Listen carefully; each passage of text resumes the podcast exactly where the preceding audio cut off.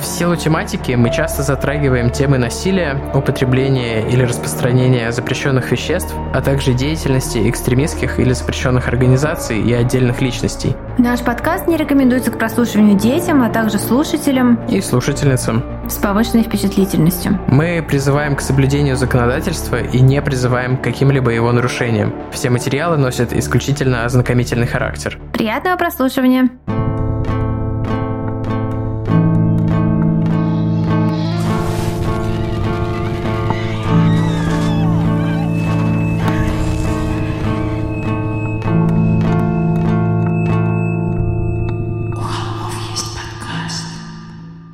Всем привет, и вы слушаете «У холмов есть подкаст». Привет, это мы, Тима и Валя. Валя и Тима и очередной, какой уже там по счету даже не знаю. 107. 107. 107. Это была моя первая машина, Peugeot 107. Не 108 разве? 107, точно, 107, да. да. Поэтому, знаете, сказали 107, и у меня такой колокольчик цинь Ну, как когда какая-то какое-то сочетание цифр или букв э, знакомые. Вот. 107. Это вторая попытка начать. Да. Первую попытку мы начали с фразы «О, что-то мы сегодня резко начали, ну ладно». А, ну, в итоге правда, нет, мы начали как обычно, потому что первая попытка завалилась. Ну, мы сегодня что-то очень долго разгоняемся, мы сидели и общались тут, наверное, несколько часов до того, как решили Ну, мы сидели не подкаст. у микрофонов, поэтому это не считается. Да, к нам приехала наша мама, мы сидели с нашей мамой. Да. И еще хочу сказать, что у меня очень скрипит кресло.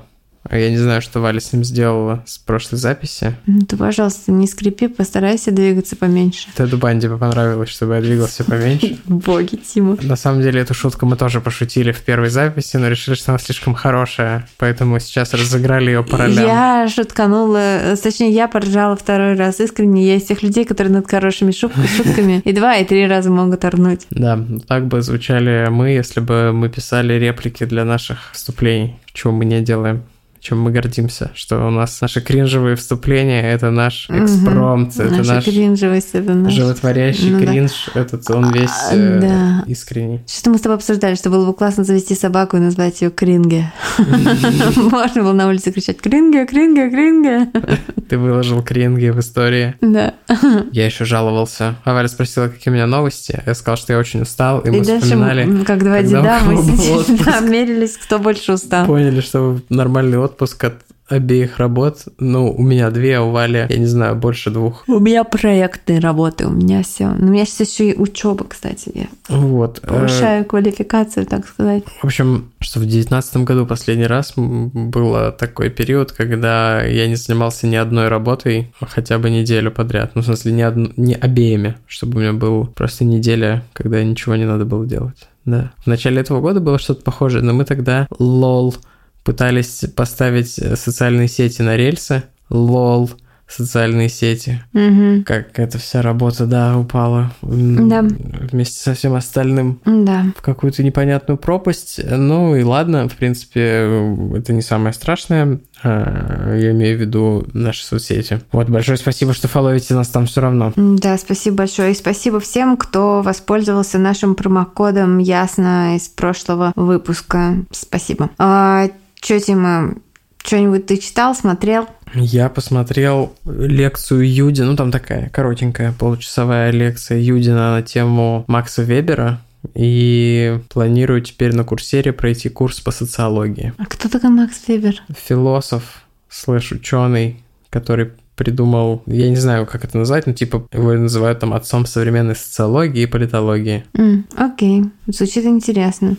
Сказала она не очень искренне. Я читаю две книги одновременно. Одна называется We Begin at the End. Это такой супер атмосферный триллер, детектив даже, и замешанный с драмой. Вот если кому понравилось это Мэйр из, из Тауна, вот это прям вот, вот, вот туда но я не знаю, выпустят ли это когда-нибудь на русском языке. Не почему-нибудь, а просто потому, что я не знаю, как сейчас, что там сейчас происходит с авторскими правами и так далее. Ну Но да, там тоже заморозились всякие автор, сотрудничества. Автор Крис Уитакер. Книжка просто я 250 из 400, 450 страниц прочитала, и прям мне очень нравится. Это вот из э, тех недавних, которые, или это другие? Что, какие? Благодаря нашим бустанам, патронам и Apple чувакам и чувакессам Валя сделала огромный заказ True Crime книг на Амазоне. А, нет, это не True Crime книга, это фикшн, это фикшн. А. Это был, типа, один из лучших детективов прошлого года, считается. Да, я заказала пять True Crime книг, из них две — это сборники из нескольких э, кейсов. Наш любимый жанр. Короче, ребята, Модестов. ну да, ну там все международное. У нас будут э, японские, австралийские, французские, американские, естественно, и еще какие-то. В общем, можно сказать, Короче, да. по- True Crime Ренессанс нас ожидает. Да, я что-то что вот вообще хочу читать True Crime. И читаю еще параллельно к нашему выпуску, который будет, я думаю, в декабре, наверное, да? В декабре, наверное. Может, может в конце ноября Поскольку я не очень представляю пока, о чем ты говоришь, я не могу от- не подтвердить, не Я скажу только, что э, у нас есть некая традиция в конце года обязательно делать выпуск про каких-нибудь сектантов. Этот год А. не будет исключением. И Я А, читаю книгу, и просто она потрясающая. Но мне, к сожалению, моя, моя читалка дает дуба. что у некоторых из вас бомбанет от этого выпуска даже. Потому что это не такая секта, где, о, ну про них все понятно, а это секта, про которую не все так понятно. однозначно, Да, но вот я сейчас, мне становится все намного более понятно, потому что я читаю книжку, которую написал э, лауреат Пулитцеровской премии, который проводил масштабное расследование по поводу деятельности этой организации, не запрещенной, кстати, в Российской Федерации. Я точно не знаю. Не, не запрещенной. Ну, давай оставим интригу, потому Оставим что... интригу, А, хорошо. Видимо, это не свидетели Иеговы. Вот. Да, свидетели Иеговы не среди свидетель- наших слушателей выдохнули. Такие, «Фух, это не про Не, нас. не, свидетелей Иеговы нет. Это не про вас, ладно, хорошо. Кстати, да, сказать. я вижу все время свидетелей Иеговы здесь у нас.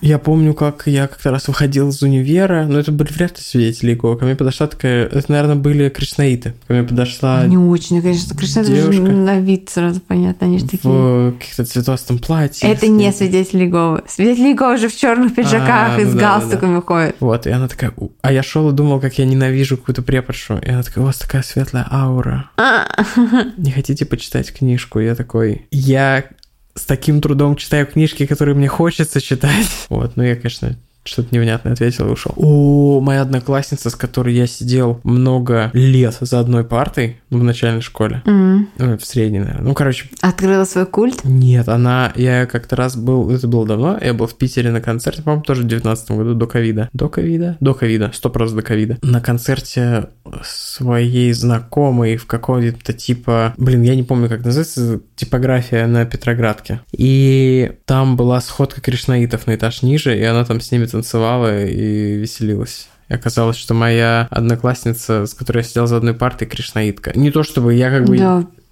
это- мне кажется, не норм. я, у меня никакого негатива нет, просто это было, ну, ну, как бы достаточно неожиданно. Я помню, что в моем детстве по Невскому все время ходили очень веселые, классные кришнаиты и всех угощали какими-то штуками. Ну, вот. И они Сейчас вы их арестовали за массовые люди. мероприятия. Я хотела сказать, что я досматриваю сейчас один из э, лучших сериалов последнего времени. Это сериал «Атланта». Я не помню, я рассказывала про него, уже рассказывала. Вот вышел последний сезон, все, он закрыт. Собственно, я досмотрела его, и он закончился очень странно. Он закончился тем, что ты смотришь предпоследнюю серию, и ты такой, а, ну еще одна серия, еще одна серия, и там все будет понятно. Но предпоследняя серия это последняя серия, потому что в последней серии, последняя серия представляет собой документалку про какого-то чела, который у них есть рандомные серии, которые не относятся к основному сериалу, которые просто из других жанров, все другое. Там у них есть в жанре хоррор некоторые серии просто вставные. И последняя серия это реальная как бы документалка про чела. Может быть, это какой-то мокюментри, я что-то не вкурила, но я была уже очень уставшая. Я думаю, ой, сейчас я узнаю, что же стало с Пеппербоем в конце, все. Нет, короче, они так эффектно закончили. Но вообще суперский сериал. Вот э, сериалы — это такой коммитмент, когда ты тратишь так много часов, а потом все равно запоминаешь в основном концовку, которая очень тяжело написать хорошую концовку для сериала, мне кажется. Нет, там хорошая концовка, там, нет, там все классно. Там... Нет, я не имею в виду позитивную, я имею в виду такую, чтобы ты такой вау. Не, ну, Типа как Breaking Bad. э, я не досмотрела Breaking Bad. Хочу посмотреть Эль Камина, а еще хочу посмотреть э, Better Call Saul, ну там что-то 7 сезонов, это опять будет Вот, какая-то вот. каторга. Вот, вот, да. А я, да. А я посмотрела, кстати, очень неплохой российский сериал под названием «Химера». И если вам интересно интересно. эм, ну, наверное, все слышали про него, не знаю, слышали, не слышали. Там Короче Дельфин говоря, записал саундтрек, вот это я знаю. Дельфин записал саундтрек. Это не реклама. Но я не, что. это не, не Нам реклама. не платили. Не-не-не, Я- нам не, не платили, я просто про правда, правда посмотрела этот сериал. Это просто звучало как супер нативная интеграция. Да? что, да. Нет, это вообще не там. Мне по большей части понравился. Там, мне не хватило сильных женских персонажей. Там как бы еще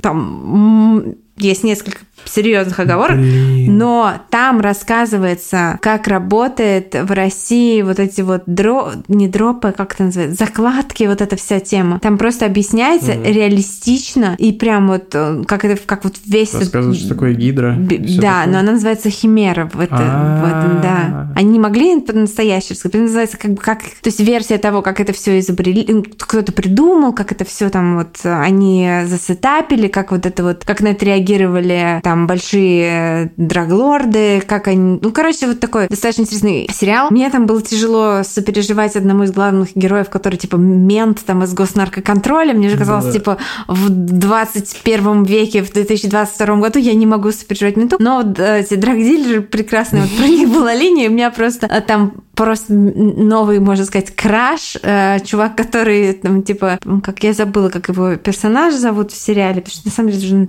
месяц назад смотрела. А актера зовут, я даже прямо открыла и, и забыла, ну, я прям скажу. Его зовут Василий Михайлов. Вот прям такой в Панаме чел, прям вообще очень клево. Он, он выглядит как какой-то человек, персонаж, что я не, не знаю никаких других ролей этого актера, вот. Но вот этот персонаж, это выглядит как вот реально люди в моей молодости так ходили, так говорили, так вообще Приятель, все. э, ну, как мой, мой дроновый наставник, э, он живет в Израиле, и он сказал, что на иврите Панама называется шапка дурака или шапка идиота, или как-то так.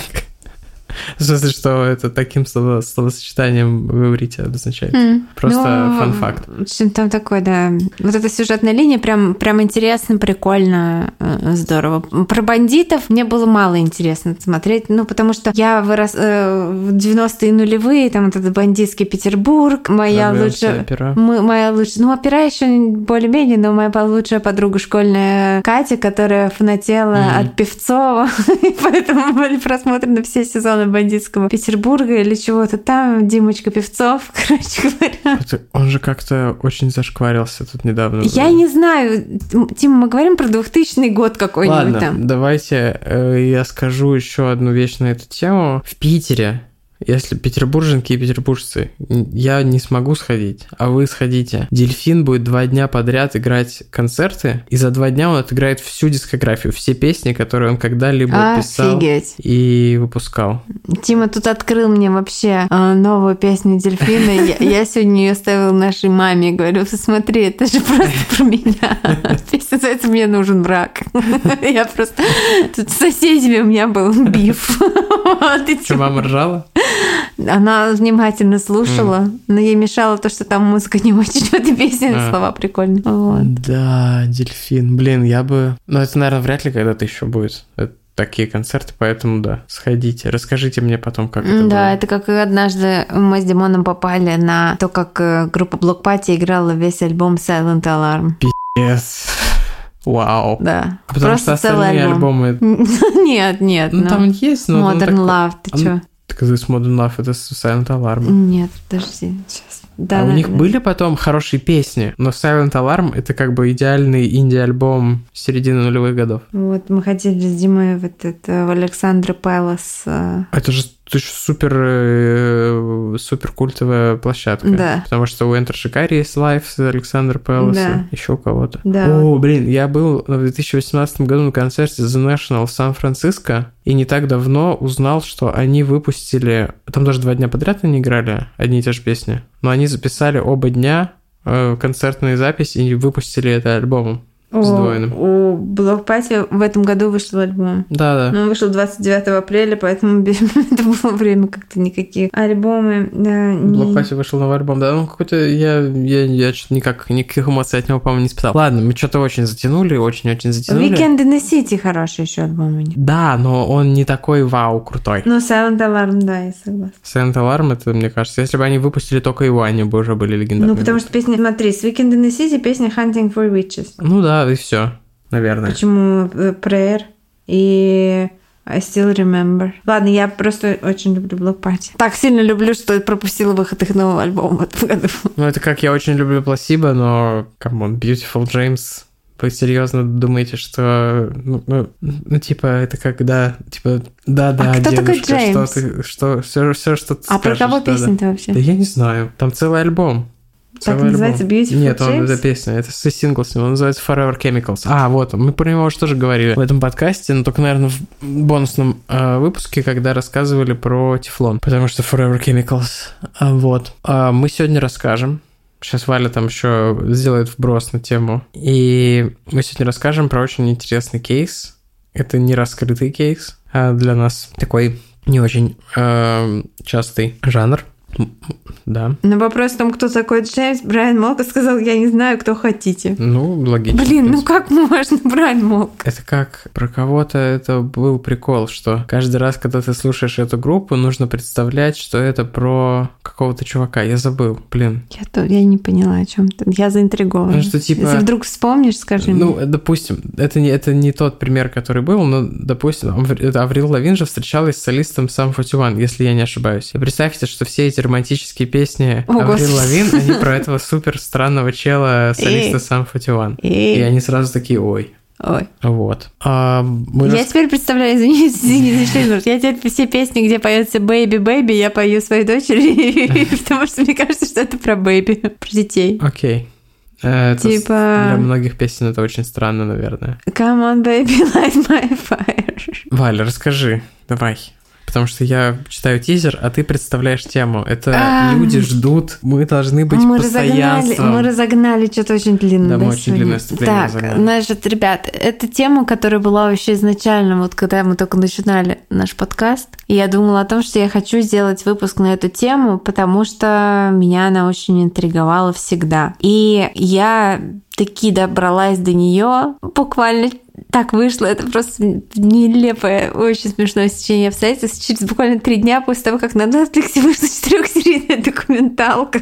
Поэтому вы можете после прослушивания пойти и заполировать все это документалкой, но она Которую я еще не до конца посмотрел. она кстати. немножечко там в одну сторону смотрит, эта документалка. Вот, но просто такой интересный факт. А поговорим мы сегодня про единственное исчезновение человека в истории государства Ватикан. Но в современной истории этого государства. Ну, до этого не Да, было окей. государством Ватикан. Valid point. Тима расскажет Valid про point. немножко сегодня еще про историю этого историю государства Ватиканского. Вот, э, да, я там поразилась некоторым, что это государство, у него есть свои спецслужбы, свои политические интересы, свои как бы моментики, которые они лоббируют. Вот, а, интересно, в общем, интересно.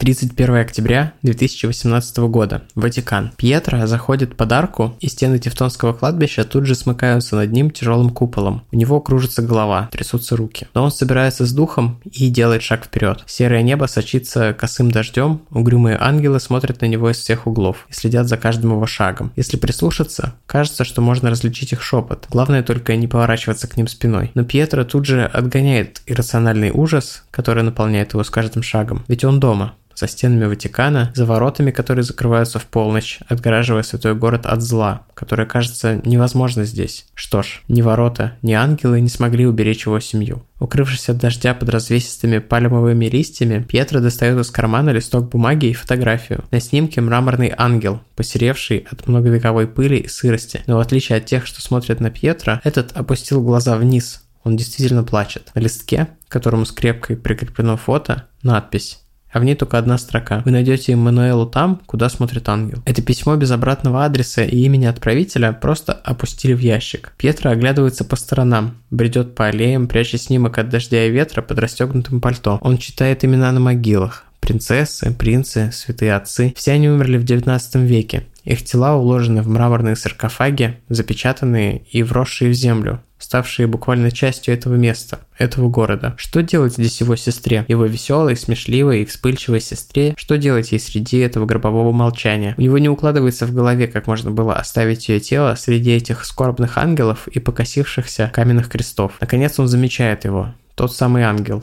Он стоит спиной к стене кладбища и смотрит себе под ноги, туда, где на сером камне написано имя. Принцесса София Вальденбург. Это здесь. Его сестра, которую он ищет уже 35 лет, лежит в этой гробнице вместо принцессы. Туда ее тело положил ее убийца. Тут обычно Валя перехватывает повествование, но в этот раз э, у нас чуть-чуть структура как-то поехала не, не по канонам. Вот, я расскажу немножко про то, как вообще появился Ватикан и как он э, устроен сегодня. По да, легенде... потому что место действия нашей истории – это Ватикан. Это мы сказали в самом начале. Еще раз заострим, потому что многие, может быть, прослушали такие, что, какой Ватикан, вы что, упоролись, холмы, уже не знают, о чем sidebar сделать. Представляете? Вворачивать рандомный sidebar. Если бы он был не папа римский, а батя римский, он жил бы в Батикане. Батикан. Какая ужасная шутка. Но я, я ее не вырежу, пожалуй. пожалуй не вырезай. Ладно. В общем, по легенде, история... Ну, как по легенде? А, все зависит от вашего вероисповедания. История папства уходит аж к апостолу Петру, который, ну, как вы знаете, был там одним из первых учеников Христа, одним из апостолов, а, я уже сказал. Вот. И, собственно, и стал первым папой, типа проводником воли Христа на земле, когда Христос вознесся обратно. Что ты на меня смотришь? Рассказываю, чтобы ты знала. Я прочитал. А, да ладно, мы ходили в церковь очень много в детстве. Но не в католическую. Ну, Христос общий и апостол Петр тоже общий. Все это, это да, раскольное. У католического более борода ухоженная Христа, чем у православного. Ну, на изображениях у православного такой куст, а у католического такая аккуратненькая такая бородка. На иконах как-то пушистость бороды-то не особо видно. Она такая лежит отдельными такими прядями. Ладно. Не знаю. Это какие-то... Окей. Это какие-то интересные... Интересные... У католиков нет икон. Взгляды. У них есть витражи и скульптура. Ну да, да. И фотография этого Эвана Макгрегора в образе Оби-Вана, как известно. Да. А, ладно, что это был супер странный сайт-бар сейчас. Ну ладно, получается, да, апостол Петр, он как бы был первый папа римский, понятно, тогда это так не называлось. И сам, ну вот в Риме считается, что это место, где сейчас стоит Ватикан, именно там, там был какой-то типа ипподром, болото и что-то еще. Но именно на этом месте император, Там кони тонули. Ипподром, болото. Извините. И считается, что именно на этой, как бы в этом географическом пространстве, с позволения сказать, Петра распяли.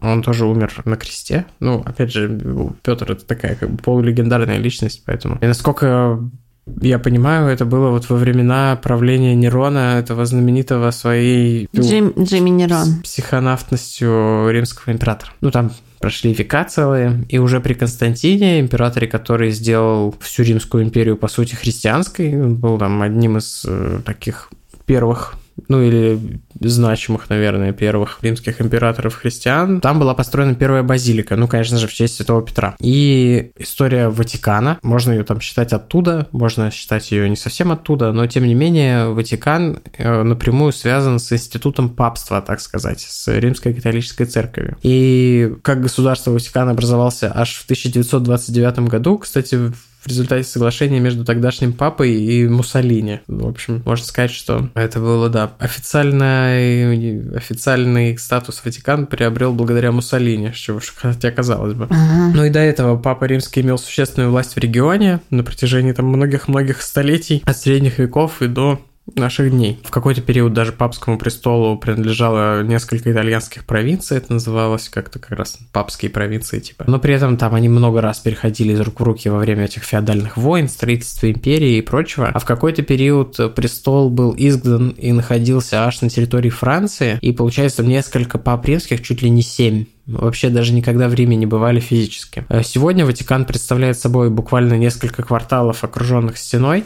Э, это такой замок, он, да, окружен стеной, я уже сказал это. Замок, ну, конечно, он интегрирован в город, там на эту площадь выход просто с проспекта. Существенную часть территории занимает сама базилика Святого Петра с площадью, вот с этой, на которой собираются верующие как раз, когда происходят выборы папы. Еще существенная часть это музей Ватикана, и остальное это просторный парк, папские сады и прочие там разные кусочки парка называются разными именами. Ну и, безусловно, всякие административные здания, где там сидят кардиналы, тусуются всякие другие чуваки. Население Ватикана постоянное – это 800 человек, но при этом всего 450 имеют гражданство, и из них типа 100, почти четверть, это швейцарская гвардия. Вообще паспорт Ватикана это один из самых редких паспортов, если не самый редкий. Для вот там для гвардейцев и для кого-то еще, ну, для самих э, служителей церкви выдают служебные паспорта или дипломатические, но выдают и обычные паспорта для тех, кто как бы родился и живет в Ватикане, но не служит престолу. Вот как раз у нас наши герои сегодняшние, они из семьи служащего в Ватикане, которые сами родились там, но при этом на службе у папского престола не состояли, поэтому у них были простые ватиканские паспорта, типа супер редко, там 100 таких или 200 паспортов во всем мире. Они, кстати, еще свои евро печатают и делают. Я вот только не понял, у них свой монетный двор или они просто ну, есть, есть Банк дворе? Ватикана. Наверное, они по, по заказу ну, Банка да, Ватикана, ну, потому что Наверное, они как бы и родиться там не, не могли ведь, потому что в Ватикане нет э, больницы, там нет родильного дома. Ну, кстати, не обязательно же рождаться. Вот, нет, ну просто сказали, они там родились, типа, что, технически они там не родились? Ну, я не знаю. Я, ну, не, я не могу не подтвердить. Хотя, может быть, это какие-нибудь эти домашние роды. Да. Вот, всякое бывает.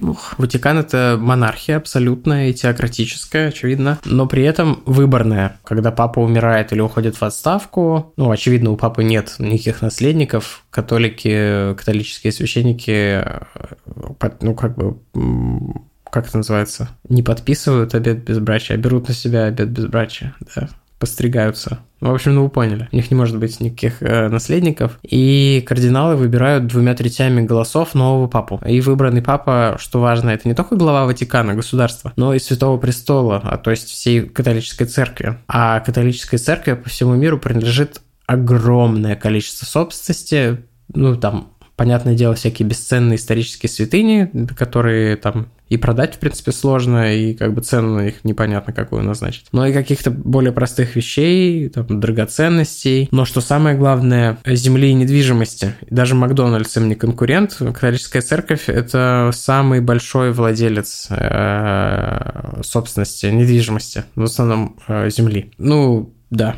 Поэтому Ватикан это очень богатое как бы государство, но на самом деле как бы католическая церковь как институт. Сам Ватикан очень крохотный, как вы понимаете, и многие функции государства выполняет по договоренности Италия. Так, например, заключенные Ватикана отбывают сроки в итальянских тюрьмах, но там за их содержание платит Ватикан. Как уже Валя сказала, валюта там евро, и они я не знаю, я что мне кажется, у них нет своего монетного двора, просто по заказу Ватикана печатают вот отдельные евро с папой на ну, изображенным на монетках. Ватикан при этом не входит в ООН. Это одна из таких э, всеми признанных стран, которая не входит в ООН. Но при этом у Святого Престола, не у Ватикана, а у Святого Престола есть статус наблюдателя. Я не знаю, что этот статус дает, но, в общем, у них там есть представительство в Организации Объединенных Наций. Еще у них есть своя бензоколонка, на территории государства. И еще у них все ворота в Ватикан закрываются в полночь и открываются типа там в 6 утра. И в это время невозможно войти и выйти из Ватикана, насколько я знаю, типа без там какого-нибудь специального там разрешения, подписанного какими-нибудь высшими чинами. И также там есть всякие министры, казначеи и все такое, и они все кардиналы и все священнослужители. То есть, представляете себе, а священник, который еще министр финансов при этом одного из богатейших государств в мире.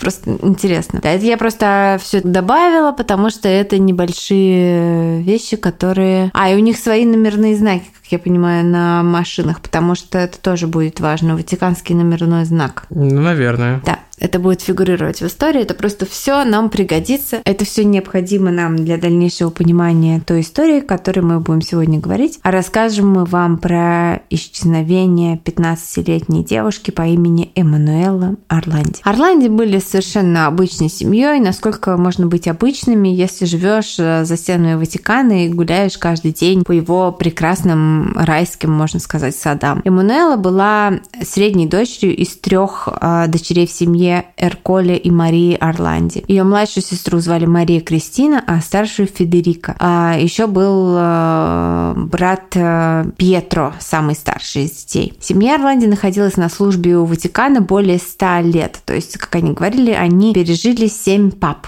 Вот эта семья. Эрколе Орланди служил... Э, что, Тима? Позволение сказать, это не супер впечатляет, потому что папы приходят к власти обычно в состоянии глубокой старости. Да, глубокой вообще, да. А, ну, типа Джо Байден стал. Один из последних, э, ну, предыдущий папа Бенедикт второй, первый. Он сколько пробыл на престоле? Года три или типа того. И он, по-моему, ему разрешили уйти на пенсию. Да-да-да, но он не вывозил, папа. честно да. говоря. Ну, папа Франциск прикольный чел. Я не говорю, что он там супер крутой или папа молодец. Франциск прикольный чел. Он но, забавный Но чувак. он, правда, прикольный. Он как, да. Семья Орланди, как я говорила, находилась на службе у Ватикана, и Эрколес был то ли клерком в банке Ватикана, то ли работал в секретариате папы, вот что-то одно из двух источники разделяются. В 83 году Эммануэль Орланди о исчезновении Эммануэла пришло произошло. Я думаю уже о папе, а не Павле II, перехожу на польский акцент.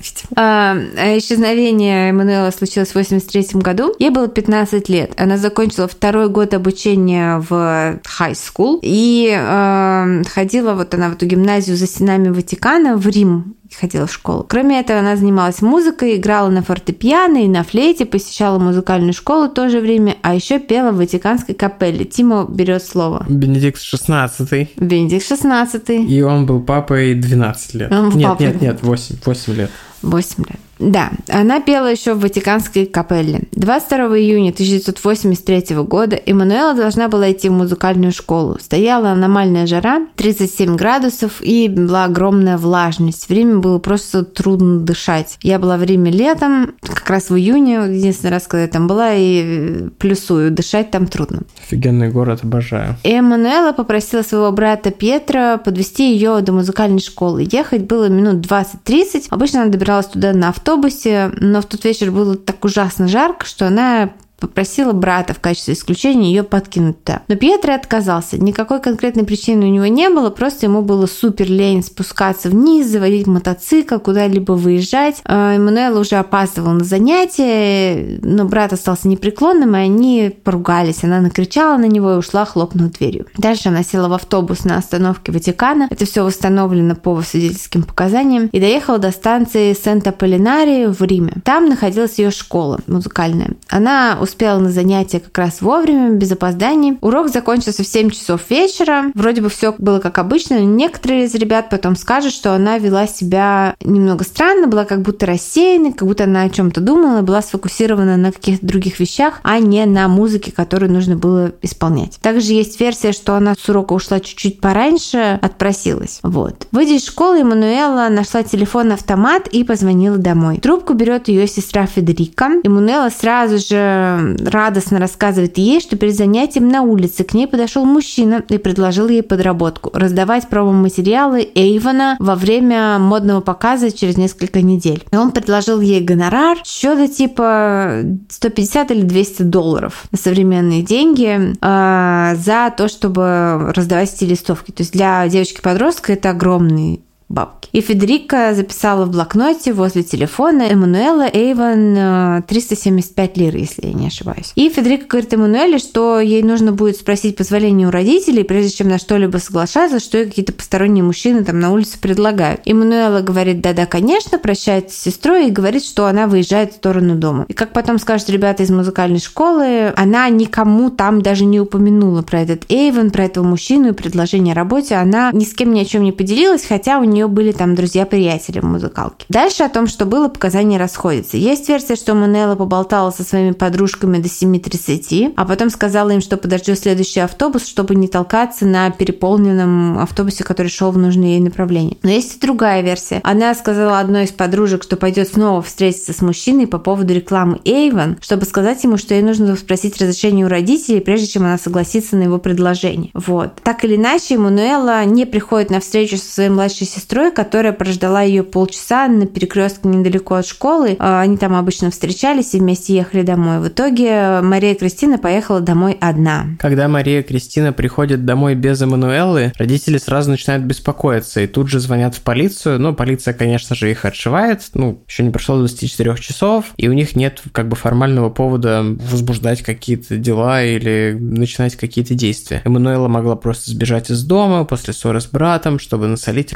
родственникам. И в документалке одной говорит, «А, она, наверное, просто пошла есть пиццу, сказали копы. Такое, ну, типа, случается. Не, не про пиццу, а про то, что подростки сбегают из дома. Полицию даже не смущает э, то, что за месяц до Эммануэлы Орланди в Риме пропала без вести еще одна 15-летняя школьница Мирелла Грегори. Григори. Она была дома с мамой, кто-то позвонил в домофон, она сказала маме, что это ее одноклассник, она выйдет на 5 минут и больше никогда не возвращалась. Ну, не вернулась, в смысле. Только потом ее родителям был звонок, в котором какой-то мужчина рассказывал им, какая на девочке была одежда и даже нижнее белье в тот день. Зацепок по этому делу, к сожалению, никаких не было. И когда заявление по тому делу э, с Миреллой. Когда, наконец, у родителей Эммануэлы заявление приняли, полиция начала розыски, нашелся свидетель, который видел ее в день исчезновения, метрах в 500 от музыкальной школы. Она спрашивала дорогу у прохожих, сидя в зеленом БМВ эм вместе с лысым мужчиной лет 40. Это же подтверждает и дорожный полицейский, он видел в том районе нелегально припаркованный зеленый БМВ эм с мужчиной за рулем и девочкой на пассажирском сидении. Все эти данные попадают в руки прессы, и дело, конечно же, становится сенсацией, потому что, ну, не потому что даже из-за того, что жертва такая юная, или потому что это первое там исчезновение за последний какой-то период, а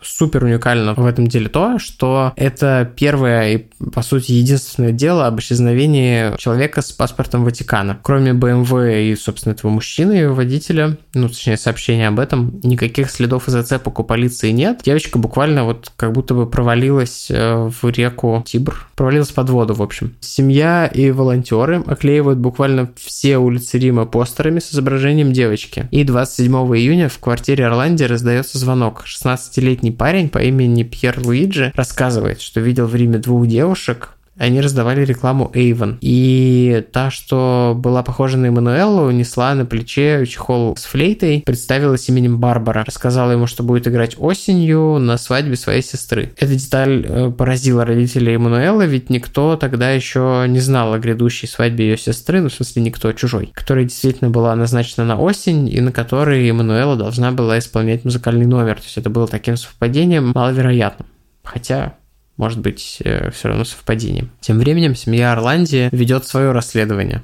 Один из ее дядюшек работал в итальянском аналоге ЦРУ и смог по своим каналам отследить этот зеленый BMW. Оказалось, что он находится на ремонте в гараже, потому что там необходимо поменять стекло с пассажирской стороны, потому что оно было разбито изнутри. И на вопрос о том, кто привез машину в автомастерскую, механик ответил, что это была красивая женщина-блондинка, как типичный итальянец стереотипный. Ладно, итальянцы разные люди. Ему удалось э, выследить эту женщину. Казалось, что она жила в здании, где часто проводили время высокопоставленные члены местной мафиозной группировки банды Дела Мальяна во главе с человеком по имени Энрико де Педис, который по удивительному совпадению оказался достаточно сильно похож на того самого мужчину, с которым видели девушку, похожую на Эммануэлу, в день ее исчезновения. Тем не менее, когда дядюшка Эммануэла пришел с информацией к своему боссу, тот строжайше приказал ему просто бросить это расследование, не лезть туда. А 28 июня в квартире Орланди вновь зазвонил телефон. Звонивший представился как Марио,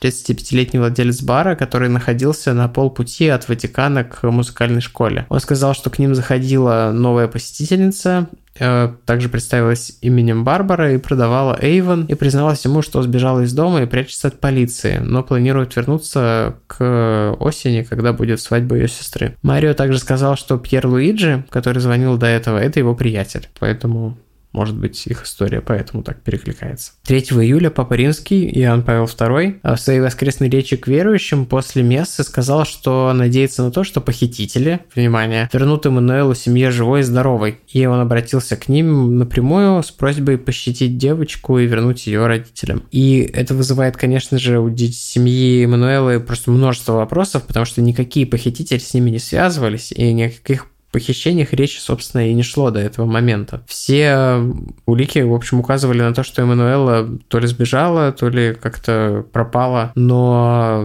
никакой попытки там получить выкуп или вроде того никто не предпринимал, поэтому вот эта информация, которая шокирует их, потому Шакира, что... Шакира. Валя уже спит.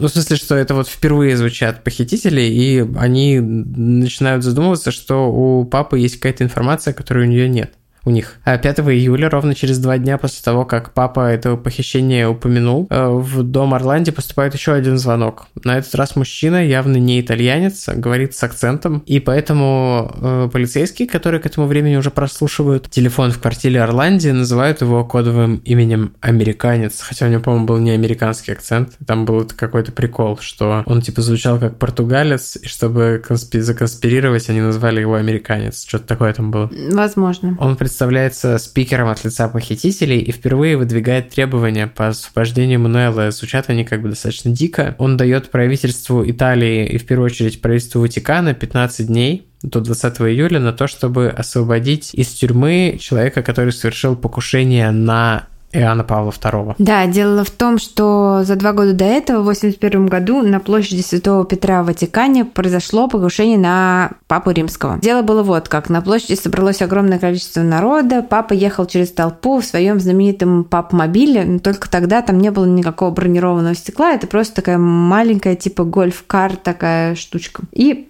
пожимал руки верующим, благословлял, короче, всячески общался с толпой. Было 5-17 вечера, когда на площади прогремело 4 выстрела. На мгновение все замерли, а потом началась дичайшая паника. Собравшиеся не сразу обратили внимание на то, что папа пошатнулся, у него подкосились колени, его поймали под локти двое охранников. Эти кадры все, видео, не знаю, фото все вот есть. Все это снималось на камеру. Первая пуля пропала ему в живот, буквально на миллиметр, пройдя, не задев жизненно важные органы, а вторая в указательный палец. А две другие пули попали в верующих на площади, но никто не умер, но людей там покромсало. Папу отправили в больницу на скорой. Рана была очень серьезной, но ему удалось выжить. Человека, который пытался его застрелить, поймали немедленно. Это был гражданин Турции Махмед Али Акжда. Как выяснилось, в Турции он бежал из тюрьмы, где отбывал серьезный срок за ограбление банка и убийство журналиста. Акжда являлся членом молодежной ультраправой неонационалистической организации «Серые волки», которая возникла в начале 50-х годов как радикальная молодежная группировка, а сейчас, кстати говоря, является ближайшим соратником правящей партии Турции, которая называется «Партия справедливости и развития». Вот, так что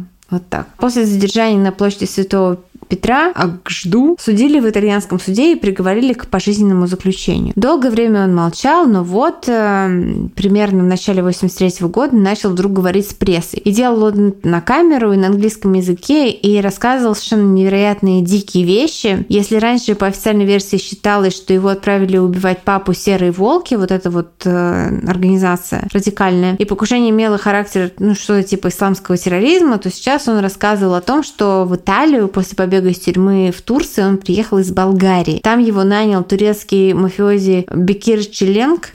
Он сказал, что в Риме с ним свяжутся его люди. И в Риме Гжду встретил военный атташе Болгарии, никто иной, по имени Зило Васильев, который... Это все звучит как э, какой-то Остин Пауэрс, который представил его другим участникам покушения. Их было еще один турок, двое турков и один болгарин, по-моему, так. Изначально стрелков должно было быть двое, а после выстрелов на площади третий человек э, должен был организовать небольшой взрыв, который бы запустил волну паники, да, Тима? Я просто хочу уточнить, что ты рассказываешь не какие-то данные следствия 100% э, достоверные, а мнение чувака, не мнение, а рассказ чувака, я которого... же сказала это, я же Да, уточнила, просто- что просто- он начал разговор рассказывать это звучит прессе. как очень подробная и связанная версия. На самом деле это просто то, что сказал это, тот более того, чувак. это одна из версий, потому что потом он начал говорить, что и вообще это масоны его Да, да, да, да, просто Да, ну, в общем, это вот то, что, что он начал говорить. Я рассказываю то, что вот он начал вот Да-да-да, такие я вещи рассказывать в прессе, заострить а внимание после этого на этом. начали резко пытаться его вызволить из тюрьмы. Типа. Это очень э, загадочная история. Тут будет много what the fuck моментов. И Spotify мне напоминает, Почему-то 2021 в рэп, хотя сейчас 2022. м, наверное, А кто-то будет уволен в Spotify сегодня. да, серьезно, 21 рапт. Let's see. Прямо сейчас Валя решила посмотреть, ну ладно. Так.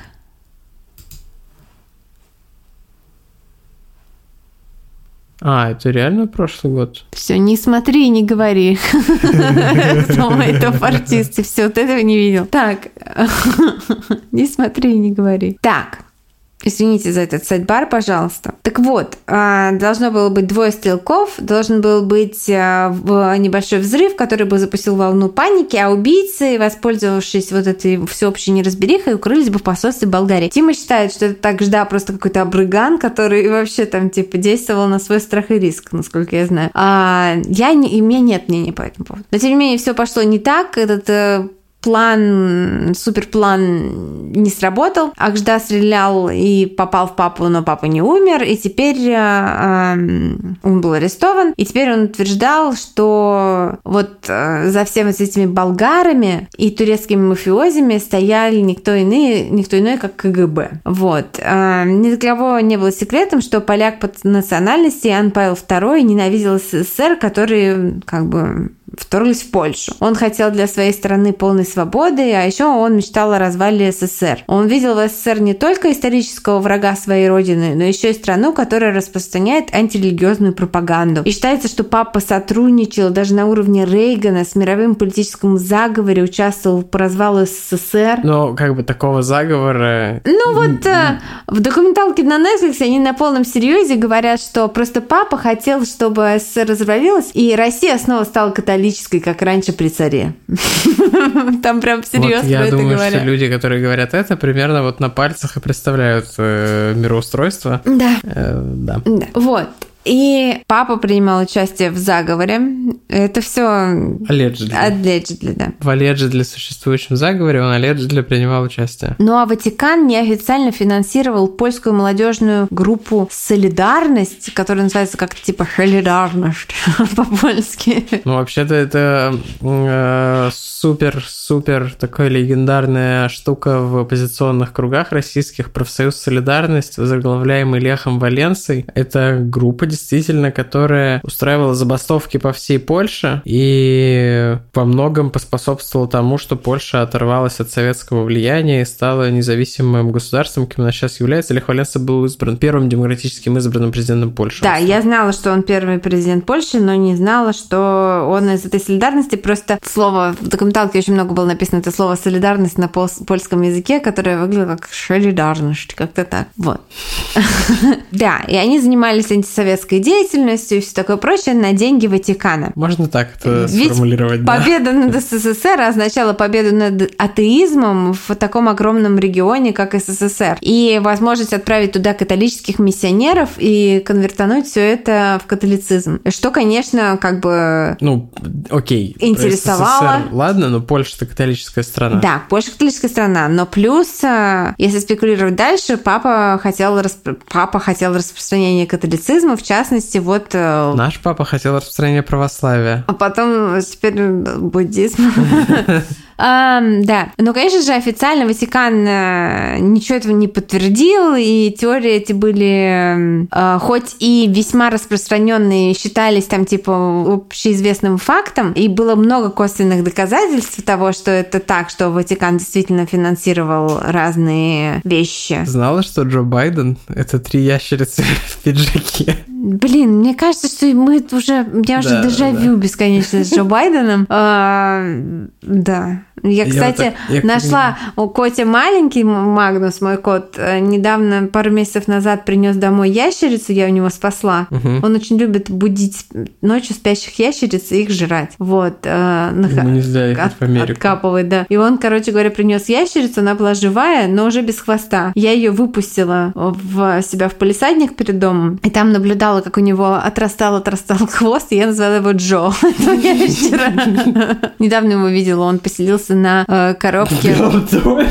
Я поселился на ящике, в котором мы храним эти стеклянные бутылки, потом отвозим их на переработку. Вот. Много косвенных фактов подтверждает то, что Ватикан тоже, как э, любое государство, имеет свои спецслужбы, которые там лоббируют интересы Ватикана, и, короче, они там сами себе на уме могут себе позволить с такими Ну, бюджетами. давайте скажем, что официально доказано, что у Ватикана была сеть людей, которые отвечали за перевод педофилов-священников между разными приходами ну, в основном в рамках там, ну, исследовано в рамках США, на самом деле, между приходами по всему миру, чтобы скрывать их педофильство. Да. Это доказанный факт. Ну, знаете, они способны на такое, они способны и на Развал финансирование. Советского Союза. Да, на развал Советского Союза. И КГБ же прекрасно знали о деятельности папы, который как раз, и, и это их ужасно бесило. И они как раз э, в июне 83 года, когда папа был с очередным ви- визитом в Польше, решили отправить, организовать вот все вот это вот эм, дело с похищением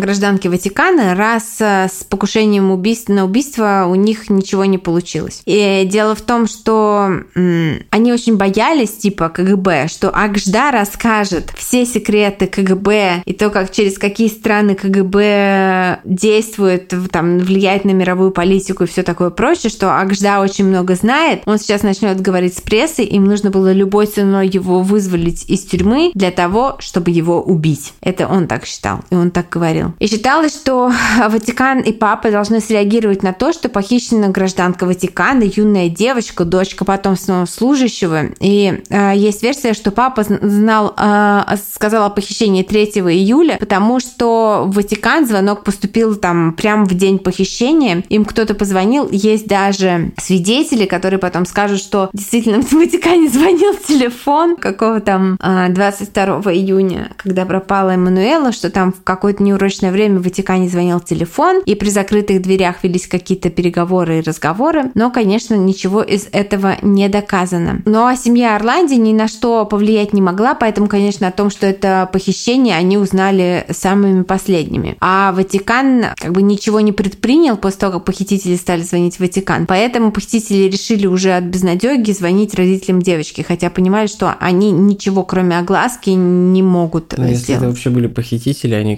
какие-то чуваки, которые пытались э, всех обмануть и получить выкуп, например. Никто никогда не просил за нее деньги. М. Просили только отпустить этого Акжду. И все. Никогда и никаких денег за нее не просили. Приходят дни, семья Орланди впадает в панику, потому что никто не собирается освобождать Акжду, а срок до дедлайна проходит, уже подходит близко. А полиция советует им требовать от похитителей доказательств того, что Эммануэла жива. И американец соглашается их предоставить. Один раз он сообщает место, где можно найти аудиокассету, где записан голос Эммануэлы. Это место – это мусорный бак где-то в центре Рима, и информацию эту он предоставляет э, о том, где находится этот мусорный бак, он представляет журналистам. Они тут же спешат на это место и действительно находят в баке запись. На ней звучит голос, который все члены семьи Эммануэлы опознали как ее голос. Образца, с которым можно сравнить, не было. И она рассказывает там совершенно спокойным голосом, запись сохранилась до сих пор, что она учится в гимназии и с осени пойдет в третий класс, как бы high school. Э, Семья Орланди считает это типа достаточным доказательством, но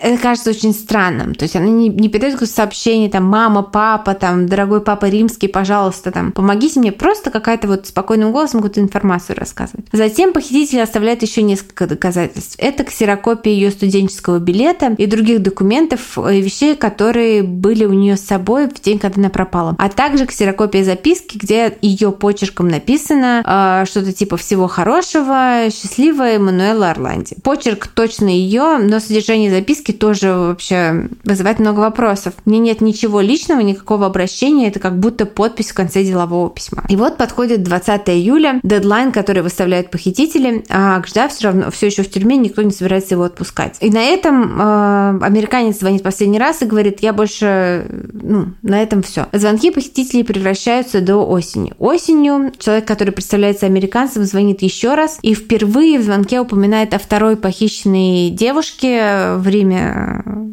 когда весной пропала Мирелла, 15-летняя. Похититель говорит, что у Мирелли уже он ничем помочь не может, а вот Эммануэлу можно спасти, если выполнить требования. А еще отправляет семье Орланди аудиокассету, где слышны стоны и крики девушки, которая повторяет э, фразу «Господи, как мне больно». К этому времени все связи с похитителем идут через адвоката, которого нанял для Орландии Ватикан. Что удивительно, адвокат этот специализируется не на переговорах с террористами и там освобождении заложников, а это, ну, маркетинг, пиар-юрист, который совершенно как бы имиджевый такой человек. И тем не менее, полиция инструктирует его, как растягивать разговоры так, чтобы их уже хвата... Э, чтобы у них хватило времени на то, чтобы отследить и вычислить, откуда идет звонок. И выясняется, что это почти всегда телефонный автомат в публичном месте, потому что там эксперты проводят э, анализ всех шумов на записи, которые э, во время звонков американца делаются полицией.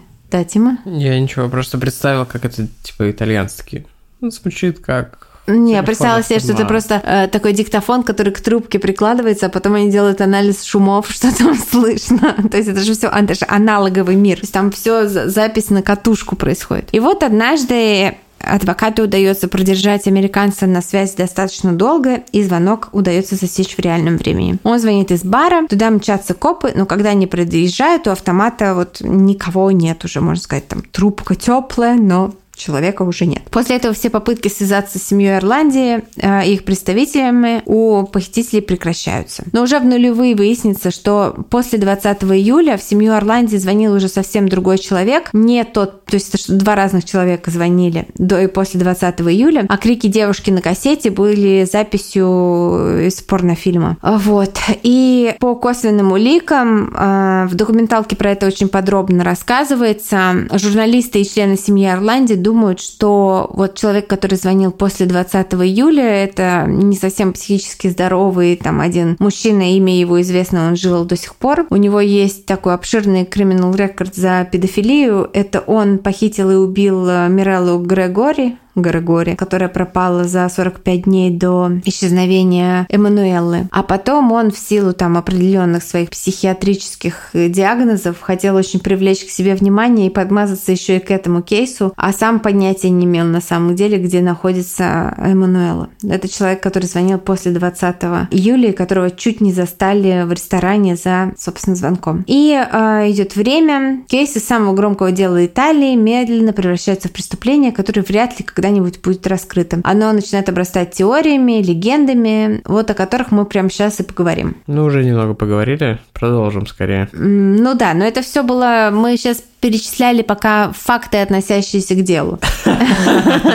Ну, факт, что Акжда говорил про КГБ, факт. Что там правда, что там нет? Это как я помню про Трампа, э, кто-то из пресс-секретарей говорил, что он сказал какую-то дичь, и у пресс-секретаря спросили, правда? И пресс-секретарь сказал, это правда, что он так сказал? И все такие, ага-ага-ага, ржали на тем, что типа Трамп лжец, ну типа им норм. Вот. А помните, мы говорили про дядюшку Эммануэлы, который спецслужбист и обнаружил зеленый БМВ и его связь связь с бандой дела Мальяна, Дела Мальяна. Так вот, по этому направлению расследования, которое, ну, официально никто не вел, но тем не менее, появился свидетель. Произошло это уже в конце 90-х. Молодая журналистка из одного итальянского издания расследовала дело Эммануэлы и решила отыскать женщину, которая привезла BMW в сервис. Она нашла ее адрес, тот, по которому она жила в 83-м, конечно. И оказалось, что там часто бывал Энрико де Педис, ну, тот самый вот из банды Дела Мальяна, главарь. Оказалось, что женщина, ее звали Сабрина Минарди, все еще там жила. Она согласилась с журналисткой поговорить и рассказала, что она принимала непосредственное участие в похищении Мануэллы. Ее держали в квартире у родственницы Сабрины, где накачивали наркотиками. Кто такой американец, она не знала, но сказала, что все операции лично заведовал Энрико. Он э, был вот тем самым мужчиной с Эйвоном, который изначально заманил Мануэлу в машину. После они вместе накачивали ее наркотиками, держали запертой в комнате. Ее не пытали, но Сабрина часто слышала, как как девушка стонет и просит, чтобы ее отправили домой. Там ее продержали несколько недель, а потом Энрика попросила Сабрину об услуге. Она должна была отвезти Мануэлу на заправку, вот ту самую единственную заправку на территории Ватикана, и там ее будет ждать человек, которому Мануэлу нужно будет отдать. Сабрина, которая, ну, была девушка Энрика, согласилась э, помочь ему. Конечно, очень странно звучит, что они просто держали и накачивали наркотиками, и они не трогали, и ничего с ней не делали. Это, конечно, супер странно в ее рассказе. Ну, понятно, что если мы доверяем тому, что это правда, что она просто ну,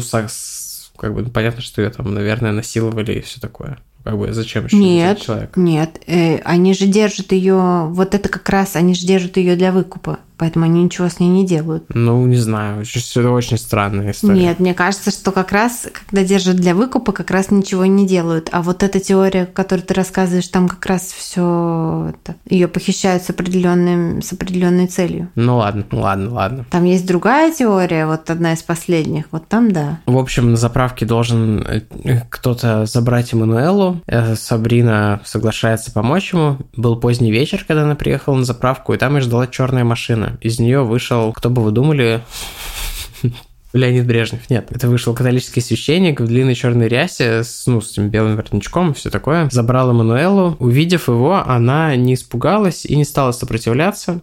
И они уехали, и больше Сабрина ничего не видела и не знала. Когда она обо всем об этом рассказала журналистке, никто, ну, конечно же, ее словам не поверил. Все решили, что это там выжившая из ума э, бывшая мафиозная подружка, кокаинщица, алкоголичка решила привлечь к себе внимание, заработать денег на вот этой скандальной истории. Но журналистка убедила знакомых в полиции проверить эту квартиру, где, по словам Сабрины, держали Эммануэлу, и там нашли потайную комнату, отгороженную от основной, а в комнате были цепи, ну, явно явное свидетельство того, что там кого-то держали. Но ДНК-экспертиза по какой-то причине не была проведена. В 2005 году на итальянское телевидение поступает анонимный звонок. Все, людей не отпускает эта история. Звонивший сказал, что чтобы узнать, что случилось с Эммануэлой, они должны поискать в церкви Святой Аполлинаре. Когда туда отправились журналисты, они обнаружили, что в этой церкви, которая принадлежит Ватикану, не находясь на его территории, в грабнице, типа как дровери... Дв... Извините, дровянин. Это дровянин, да. А, дворянин или святой захоронен никто иной, как Энрико де Педис, тот самый, да, мафиози.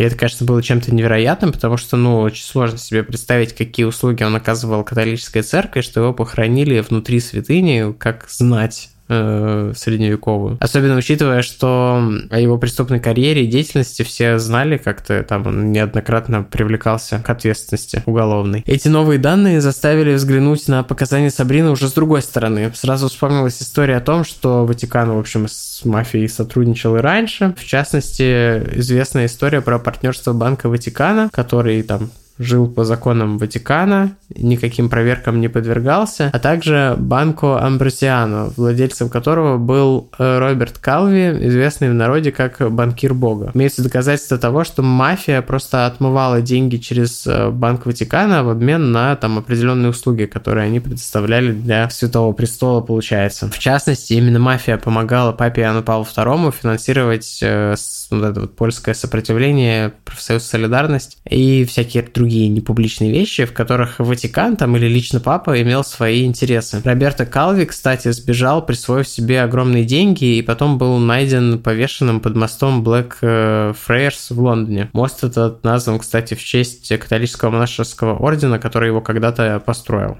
Ну, типа, когда-то там, супер давно. И есть э, мнение, что это послание Ватикана мафии, или мафии Ватикану, наоборот, как бывает с этими теориями и э, нераскрытыми преступлениями, что типа вот что бывает с теми, кто присваивает себе чужие деньги. А повесили его в 82 году, а Эммануэла исчезла в 83-м. То есть это там достаточно близкие события, когда понятно, что еще какие-то связи между этими двумя, с позволения сказать, структурами еще были крепкие. Я бы так хотела какую-нибудь книжку или сериал вот про вот всякие эти темные тайны Ватикана. Не Дэн Браун только, а просто вот про то, какие там они творят там, не знаю, вещи как бы не Дэн Браун кажется, и не педофилы, что? а вот, вот про вот это все, про, про этих финансирование, падение режимов, э, банки, вот эти мафия, все такое. Я Потому что, конечно, извини, пожалуйста, угу.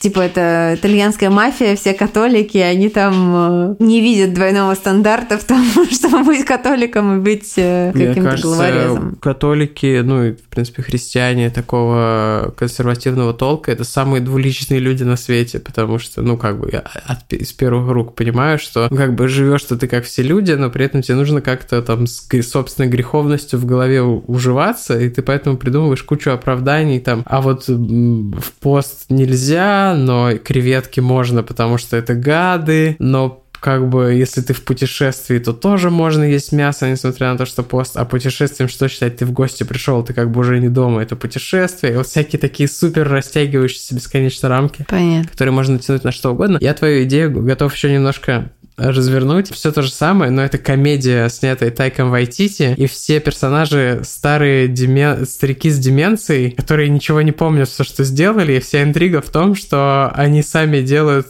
сами строят себе козни в итоге. Потому mm. что они что-то делают и забывают сразу. Как вариант. Но я скорее хочу... О, я сейчас вспомнила один сериал, который я хочу посмотреть про Ватикан. Ладно, о чем мы говорили? Да, в общем, это все было еще 80-е, а в пользу этой версии в 2011 году высказался один из бывших членов банды. Он сказал, что была похищена девочка из Ватикана, чтобы заставить их вернуть деньги, которые они типа должны были этой банде. И когда долг был улажен, девочку передали обратно в Ватикан. А почему священники не вернули Эммануэлу в семью, остается тайной. Может быть, там она слишком много знала или что-нибудь такое. И когда был избран новый папа, уже Франциск, э, собственно, в 13 году Бенедикт э, ушел в отставку, и был избран папа Франциск. А семья Орланди попробовала обратиться к нему, в общем, с вопросом, а где же Мануэла?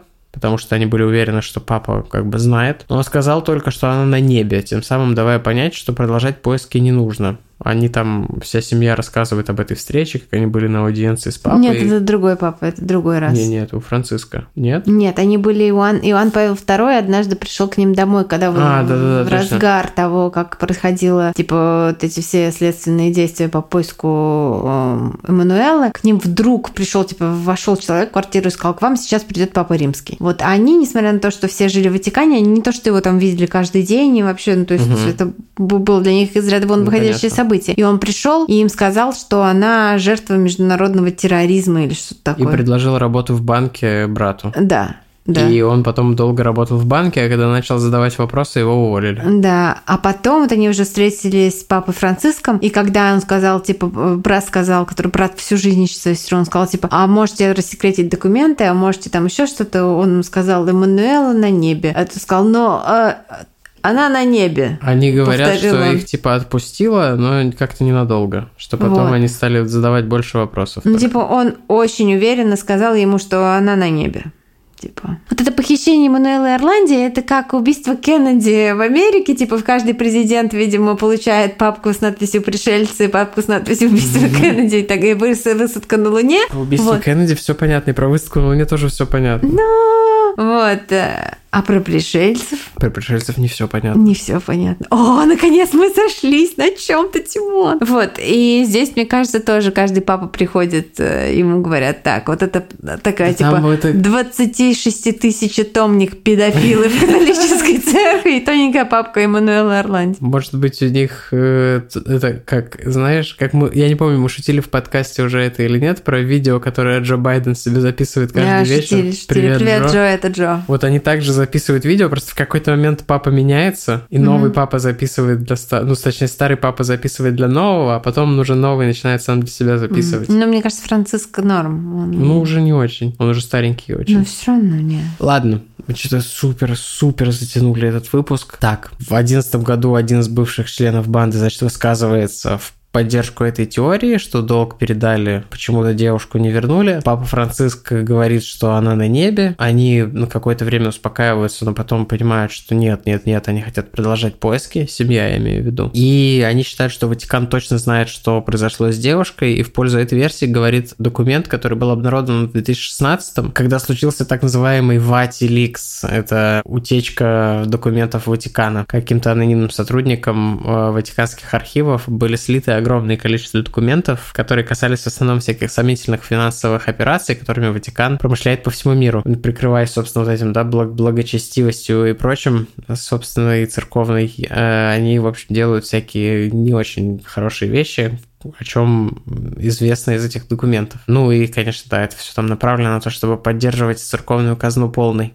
Среди документов, которые были присланы журналистам, была и папка, в которой лежали ксерокопии некоего финансового отчета с подписью главы Ватиканского казначейства, который, кстати, антиваксер, и в нем содержался детализированный бюджет содержания Эммануэла Орланди с 83 по 98 год. По этим документам она проживала в католическом хостеле для женщин в Лондоне вплоть до своей достаточно скоропостижной смерти в 97 году, после чего ее тело было отправлено в Ватикан, и там были упомянуты все статьи расходов, включая книги, одежду и прочее. Всего на сумму около 300 тысяч долларов за все это время. Однако нигде в этом документе не было указано место ее захоронения и только статья расходов транспортировка тела. Стоит заметить, что Ватикан отрицает существование этого документа и говорят, что это фальшивка. А несколько лет спустя офис адвоката, которая занималась защитой журналистов, опубликовавших эти ватиканские документы, пришел конверт, в котором была фотография плачущего ангела и подпись Эммануэла там, куда смотрит ангел. И журналистка вместе с братом Эммануэла, собственно, вот э, Пьетро, который был главным локомотивом всего этого расследования, очень сильно себя винил во всем, что с ней случилось, потому что в тот день э, заленился и не подвез ее до музыкальной школы. В общем, они э, пошли в Ватикан Ватикан и обошли все кладбища, на которых, ну, которых там на самом деле всего два, и в итоге нашли этого плачущего ангела. Он был на надгробии немецкой принцессы, умершей в 883 году, с чего мы и начали наш выпуск. После долгих-долгих прошений Ватикан наконец одобрил эксгумацию, но гробницы, ну, в гробнице принцессы не нашли ничего, никаких костей, ни Эммануэлы, причем ни самой принцессы, и только проход в тайную комнату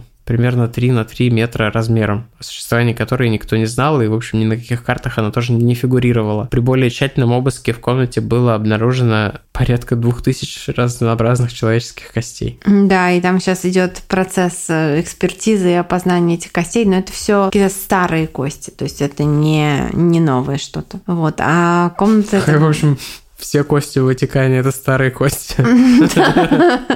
Да, но существуют другие теории. Вот э, есть такая, которая, ну вот если честно, на мой взгляд, вот эти все, знаешь, похищения с целью освобождения политзаключенного там туда-сюда, бла-бла-бла, вот когда мне говорят католическая церковь, первое, что я слышу, это педофилы. Когда мне говорят педофилы, первое, что я слышу, это католическая церковь. Ну, не совсем, но тем не менее. В 2012 году это как это самое простое часто оказывается самым верным, но не знаю, непонятно, в этом случае непонятно, но тем не менее, в 2012 году отец Габриэль Аморт, главный официальный экзорцист Ватикана, проведший более 70 тысяч изгнаний дьявола, который был назначен на эту должность лично Иоанном Павлом II, да-да, у католиков есть официальный заведующий по экзорцизму. Он сделал заявление в прессе, что Эммануэла Орланди была похищена секретным сообществом священников-педофилов Ватикана и была использована для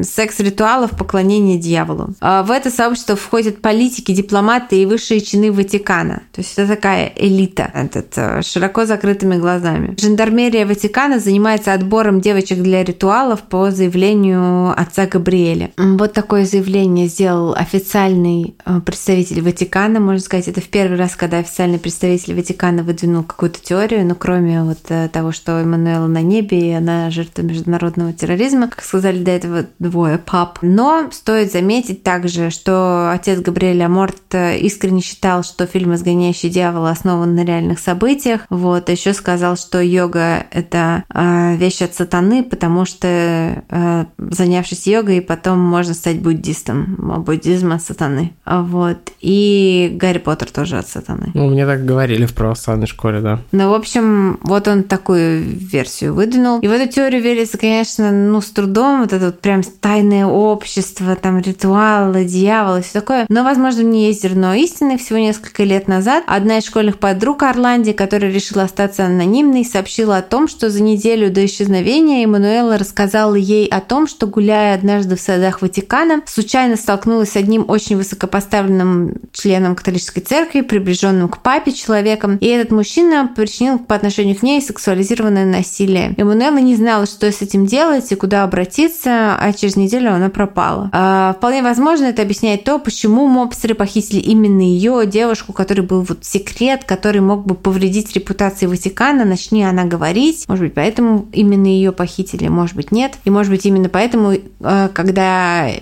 католики ее получили назад от мобстеров, они не отдали ее семье.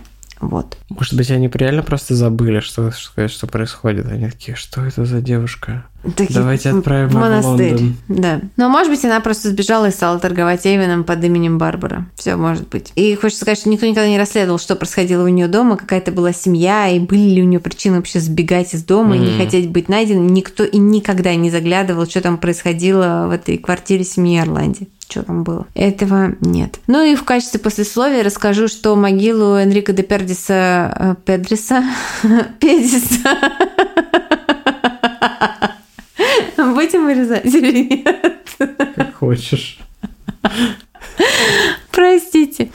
А, Энрико де Педиса а, в церкви а, Святой Аполлинарии а, тоже вскрыли, и в ней оказались кости, которые не принадлежали ни... Что за приколы с тем, почему они не хоронят людей нормально? Что там? Я не знаю, но там э, были кости, которые не принадлежали ни ему, ни Эммануэле, а чьи они неизвестны, и вот сейчас пытаются установить, э, чьи кости. И э, немножко расскажу про то, что же дальше случилось с одним из героев сегодняшнего эпизода с Акждой. Я не помню его имя, помню только фамилию. Он получил официальное фамилование от папы, который приходил к нему в тюрьму и его простил. Мгм. И а, его таки освободили в 2010 году. Выйдя оттуда, он дал интервью, в котором рассказал, что обе девушки, и Эммануэла, и Мирелла, были похищены для того, чтобы требовать его освобождения. Так сделали КГБ, потому что они хотели таким образом заставить его осу- а, замолчать. Вот. А, и что Эммануэла жила, жива до сих пор, она стала католической монашкой, живет в, в аббатстве где-то в Центральной Европе, она здорова и счастлива. Вот. В ответ на это Ватикан заявил а,